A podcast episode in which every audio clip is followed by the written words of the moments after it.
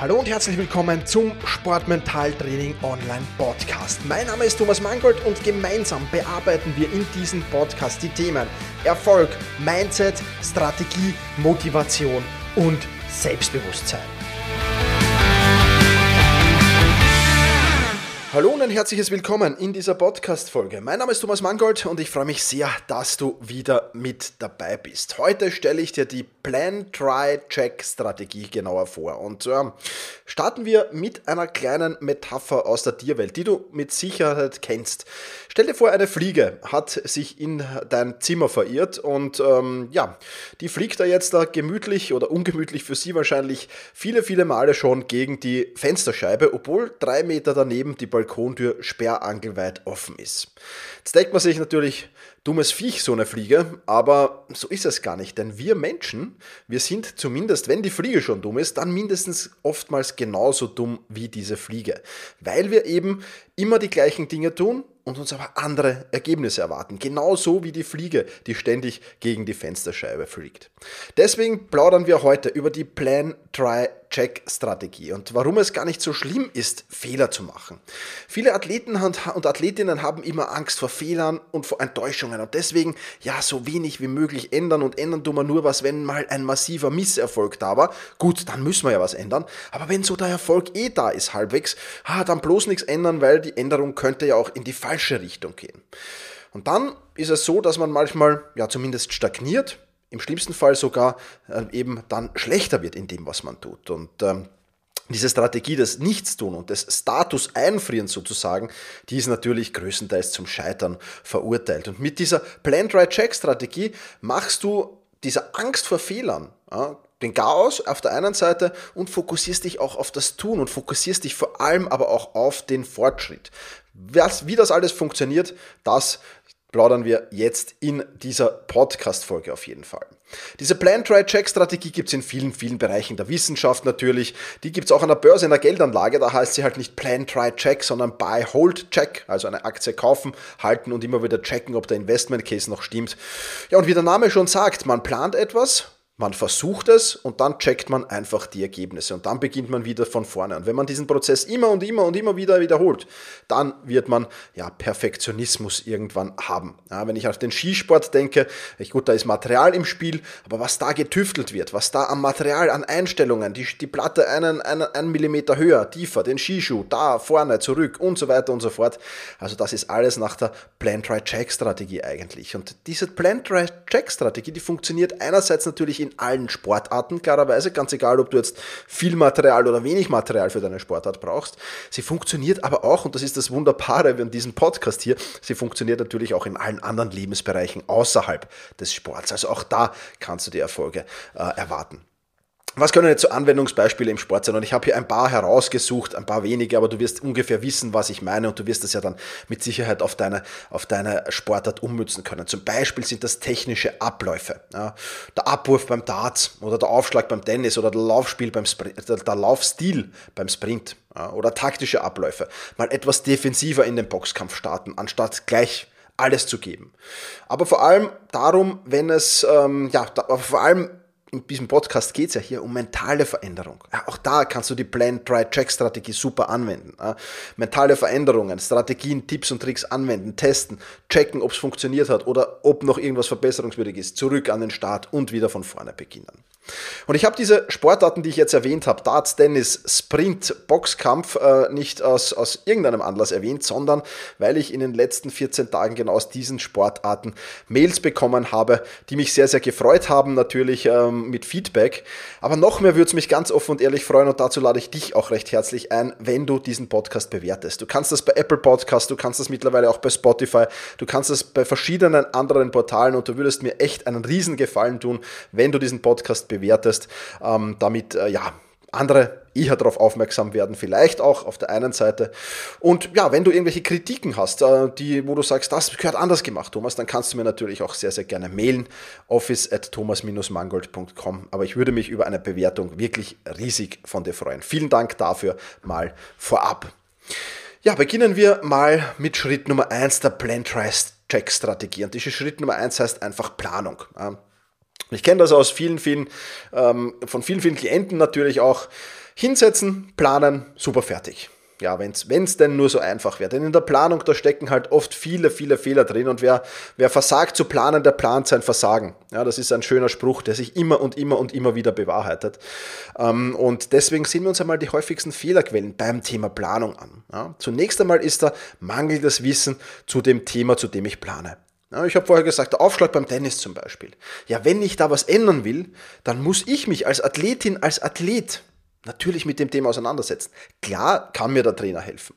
Klar sollte er das auch tun. Aber letztverantwortlich bin immer ich selbst. Die Letztverantwortung liegt niemals beim Trainer, niemals bei einem Manager, niemals bei sonst irgendwem anderen, sondern immer bei mir. Ich treffe die letztendliche Entscheidung als Athletin und als Athlet. Das ist in Einzelsportarten natürlich noch ein wenig anders wie in Mannschaftssportarten, das muss man da auch hervorkehren. Aber nichtsdestotrotz trotzdem ein sehr, sehr spannender Punkt. Deswegen, wenn du sagst, ich bin mit meinem Aufschlag im Tennis nicht zufrieden, ja, dann musst du dich mal wirklich mit diesem, mit diesem, mit diesem, mit diesem taktischen und, und, und, und technischen, eher technischen im, im, im Aufschlag, technischen Dingen eben auseinandersetzen. Ganz klar. Und wenn du das nicht tust, dann sind natürlich Fehler vorprogrammiert. Das ist wie wenn du im starken Nebel mit Pfeil und Bogen auf eine Zielscheibe schießt. Ja. Äh, wenn du die Zielscheibe nicht schießt, ja, natürlich kannst du einen Glückstreffer landen, ganz klar, ein Bulleye vielleicht sogar oder was auch immer. Ja. Oder wenn du blind auf eine Dartscheibe schießt, ja, natürlich äh, wirst, du, wirst du vielleicht ein Bullseye landen, aber es ist dann eher ein Glückstreffer.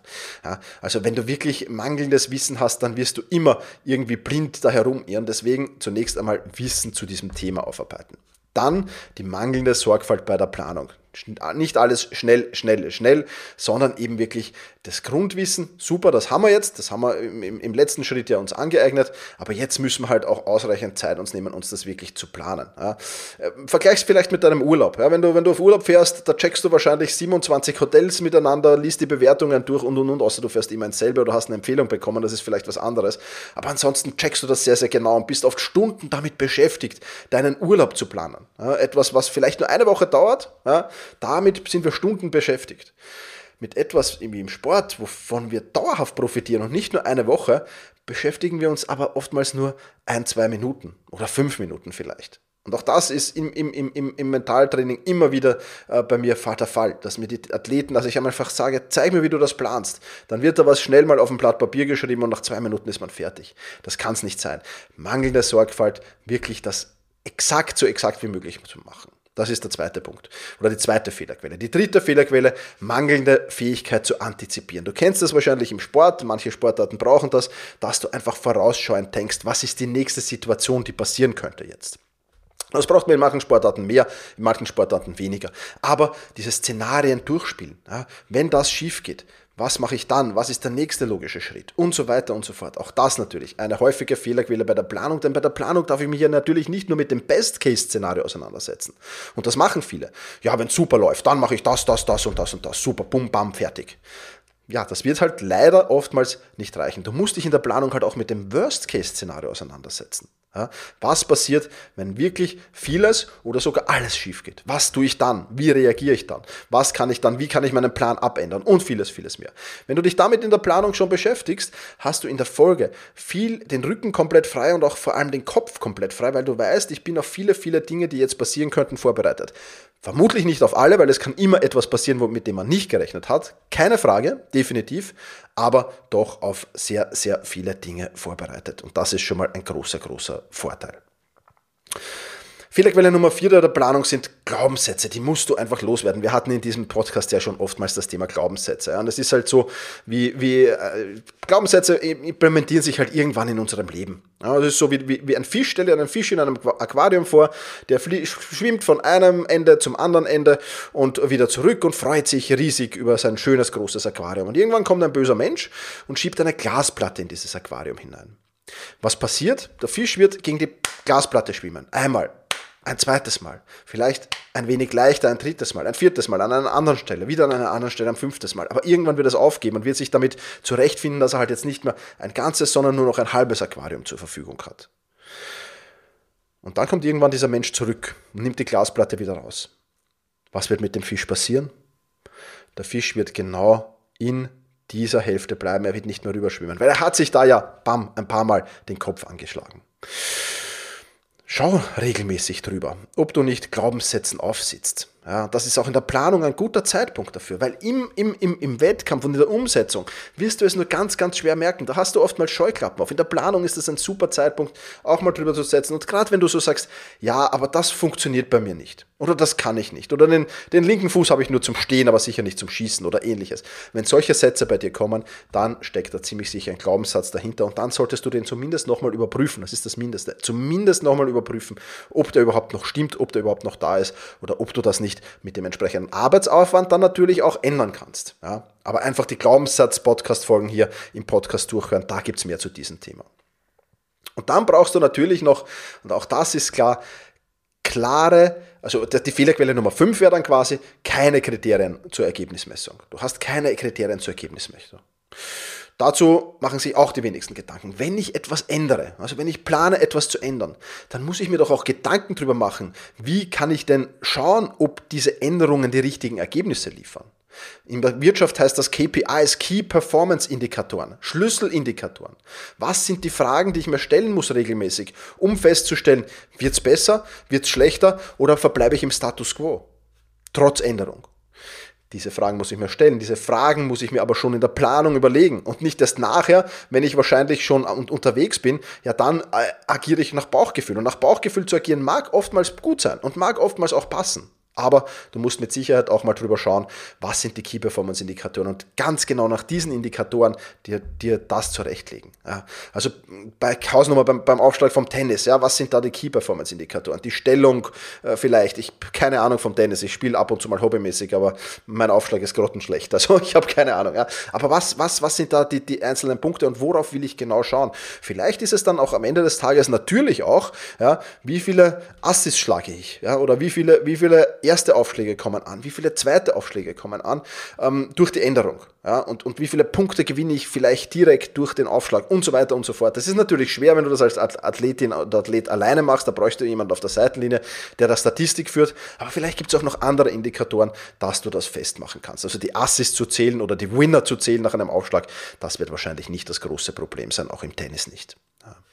Also das Fazit ist einfach, Planung und das sind wir mit Schritt 1 jetzt schon fertig, Planung ist ein unheimlich wichtiger Schritt. Ja.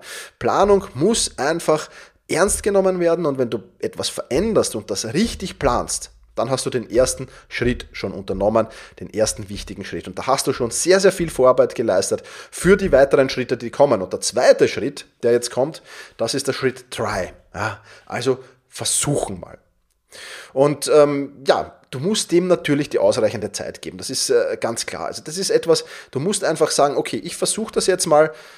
Ich kann jetzt nur Hausnummern sagen, weil ich natürlich nicht weiß, was du änderst. Wenn du große Dinge änderst, musst du dem mehr Zeit geben. Wenn du kleine Dinge änderst, kannst du dem vielleicht weniger Zeit geben. Aber ich sage jetzt mal ein, zwei Wochen, drei Wochen, je nachdem, wie oft du Wettkampf hast, wie oft du Training hast, das musst du einfach selbst entscheiden. Aber du musst ausreichend Zeit geben. Also es reichen wahrscheinlich nicht, wenn ich den Aufschlag verbessern will, und ich sage, ich, ich, ich tracke das jetzt über zwei, zwei Matches mit, was wir vorher gesprochen haben, diese Key-Performance-Indikatoren.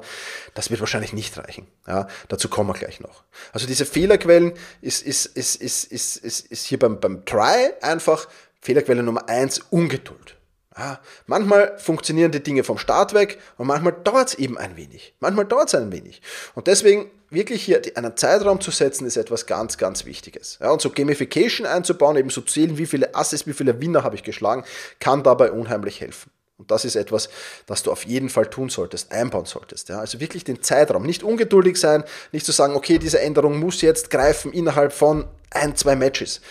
Das kann der Fall sein, aber das muss eben nicht der Fall sein. Und da musst du die Geduld bewahren. Ganz, ganz wichtig. Es ist der Long Way. Ja, also der, der Marathon ist es, nicht der Sprint in dem Sinne. Zweite Fehlerquelle hier bei Try ist natürlich auch, dass du unzureichend reflektierst bzw. unzureichend dokumentierst. Wir haben ja im Schritt der Planung im besten Fall die KPIs, die Key Performance Indikatoren festgelegt. Und die musst du dir natürlich täglich oder nach jedem Training, nach jedem Wettkampf, wann auch immer, was deine Key Performance Indikatoren auch immer sind, die musst du dir ansehen, die musst du notieren. Ja, sehr gerne kann man da auch schon, schon Fehlerquellen in Stichworten dazuschreiben. Ähm, aber ja, schau einfach mal diese KPIs einfach nur, ich gebe dir den Tipp, schau dir einfach die an, beantworte dir die Fragen und lass die Fragen dann aber so stehen. Ja? Und je regelmäßiger und je bewusster du das machst, umso schneller wirst du ein Gefühl dafür bekommen, was funktioniert und was funktioniert nicht. Das klappt natürlich nur, wenn du regelmäßig reflektierst und dokumentierst, klarerweise. Also das gehört da dazu. Und Fehlerquelle Nummer drei bei dem Try-Prozess ist, dass du zu früh bewertest. Vielfach führt das Reflektieren und das Dokumentieren leider zu einer übereilten Bewertung der Aufschlag, die Änderung im Aufschlag des, was ich nicht, der Schläger, also ich, ich halte den Schläger jetzt beim Aufschlag anders, das funktioniert bei mir nicht, weil. Ja, und das bewertest du nach dem ersten Match weil ich habe keinen Ass geschlagen und weil ich habe vielleicht nur zwei Winner geschlagen. Ja, super, ähm, aber wenn ich bei einer Umfrage zehn Menschen befrage, wird das Ergebnis komplett anders sein, als wenn ich tausend Menschen befrage. Möglicherweise komplett anders. Ja. Also da kann es signifikante Unterschiede geben. Deswegen musst du schon dir überlegen, und das haben wir ja klarerweise auch schon getan, ja, wie viel Zeit brauche ich für den Try-Prozess? Wie viele Matches brauche ich im Tennis? Ja, wie viel, wie viel, wie viel, wie viel ja, wie, wie, viele, wie viele, keine Ahnung, Boxkämpfe, wie viele Tatwürfe, wie viele Aufschläge, wie viel brauche ich dazu, um diese Änderung verifizieren zu können? Ja, vielleicht muss ich mir da auch etwas umgewöhnen. Dieser Umgewöhnungsprozess dauert ein bisschen. Dann sage ich, ich kann im Try-Prozess natürlich auch sagen, so, ich, ich, ich probiere das jetzt einfach ohne, ohne großartig zu dokumentieren, trainiere ich das jetzt einfach zwei Wochen und nach zwei Wochen beginne ich erst zu dokumentieren, weil ich weiß, dieser Umstellungsprozess, der wird etwas mühsam und da werde ich mich dran gewöhnen müssen. Es macht aber trotzdem Sinn, auch die ersten zwei Wochen, wo du umstellst, zu dokumentieren, weil du ja die Fortschritte schön siehst. Ja. Lass es einfach mal laufen. Leg dir vorab den Testzeitraum fest, committe dich dazu, erst nach diesem Zeitraum wirklich die Bewertung zu vollziehen. Das ist ganz, ganz wichtig. Und bei Bewertung zu vollziehen sind wir eigentlich auch schon beim Schritt Nummer 3, dem Check. Ja, lass den Testzeitraum auflaufen, auslaufen. Dann nimm dir die KPIs zur Hand ja, und die Tagesreflexionen oder die Trainingsreflexionen äh, oder die Self-Checks, wie wir es auch schon besprochen haben in diesem Podcast hier. Dann nimmst du dir zur, zur Hand und dann überprüfst du die Ergebnisse. Ja, und dann kann drei Möglichkeiten können dann passieren. Möglichkeit Nummer eins, eine signifikante Verbesserung. Wunderbar. Möglichkeit Nummer zwei, Status quo hat sich eigentlich nicht verändert. Naja, hm, nicht so gut. Möglichkeit drei, es hat sich verschlechtert. Diese drei Möglichkeiten hast du. Und dann beginnt dieser Prozess eigentlich wieder von vorne. Ja? Also wenn du, wenn, du, wenn du Punkt Nummer eins hast, du hast dich signifikant verbessert, dann kannst du jetzt natürlich sagen, okay, ich habe mich im Aufschlag signifikant verbessert, jetzt widme ich im nächsten Schritt mich meiner Rückhand. Oder du sagst, hm, ich bin noch nicht, es hat sich zwar verbessert, aber ich bin noch nicht ganz zufrieden, ich will beim Aufschlag noch was ändern und dann ändere ich das nächste. Ja, und jetzt sind wir gleich beim wichtigen Punkt. Wenn du damit mal begonnen hast, dann ist es wichtig, dass du immer nur eine Änderung in diesem Prozess vornimmst. Also du kannst beim Start mal, wenn du jetzt deinen Aufschlag signifikant verbessern willst, natürlich mehrere Punkte ändern. Aber sobald du das gemacht hast und sobald du im zweiten Durchlauf bist, ja, weil diesen äh, Plan-Try-Check-Prozess, ähm, den durchlaufst du mehrmals, oftmals, ja, bis das Ergebnis wirklich passt, bis das Ergebnis wirklich sitzt.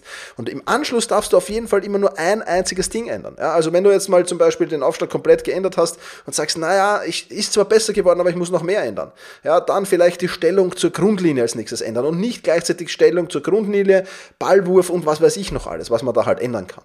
Ja, also ganz, ganz wichtig, dann immer nur eins ändern, weil wenn du nur eins ändert, dann weißt du, okay, hat diese eine Änderung zum Erfolg geführt oder nicht. Wenn du zwei, drei oder mehrere Dinge änderst, ja, dann weißt du ja nicht, welche dieser drei Dinge, vielleicht ist nur eines dieser drei Dinge hauptausschlaggebend für den Erfolg und die anderen drei bremsen ihm eigentlich wieder.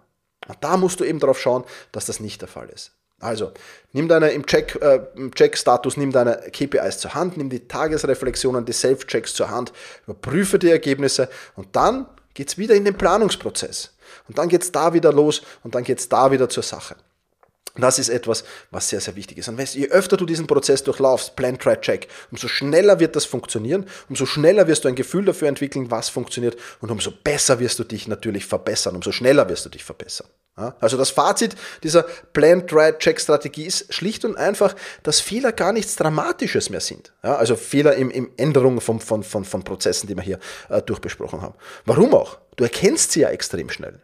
Du eliminierst, eliminierst also diese Fehler und sorgst trotzdem für Fortschritt, ununterbrochen für Fortschritt, weil du immer in diesem Plan, Try, Check ähm, Modus bist. Und wenn du dir dieses System mal angeeignet hast, wirst du automatisch eine unheimliche Leistungssteigerung erfahren.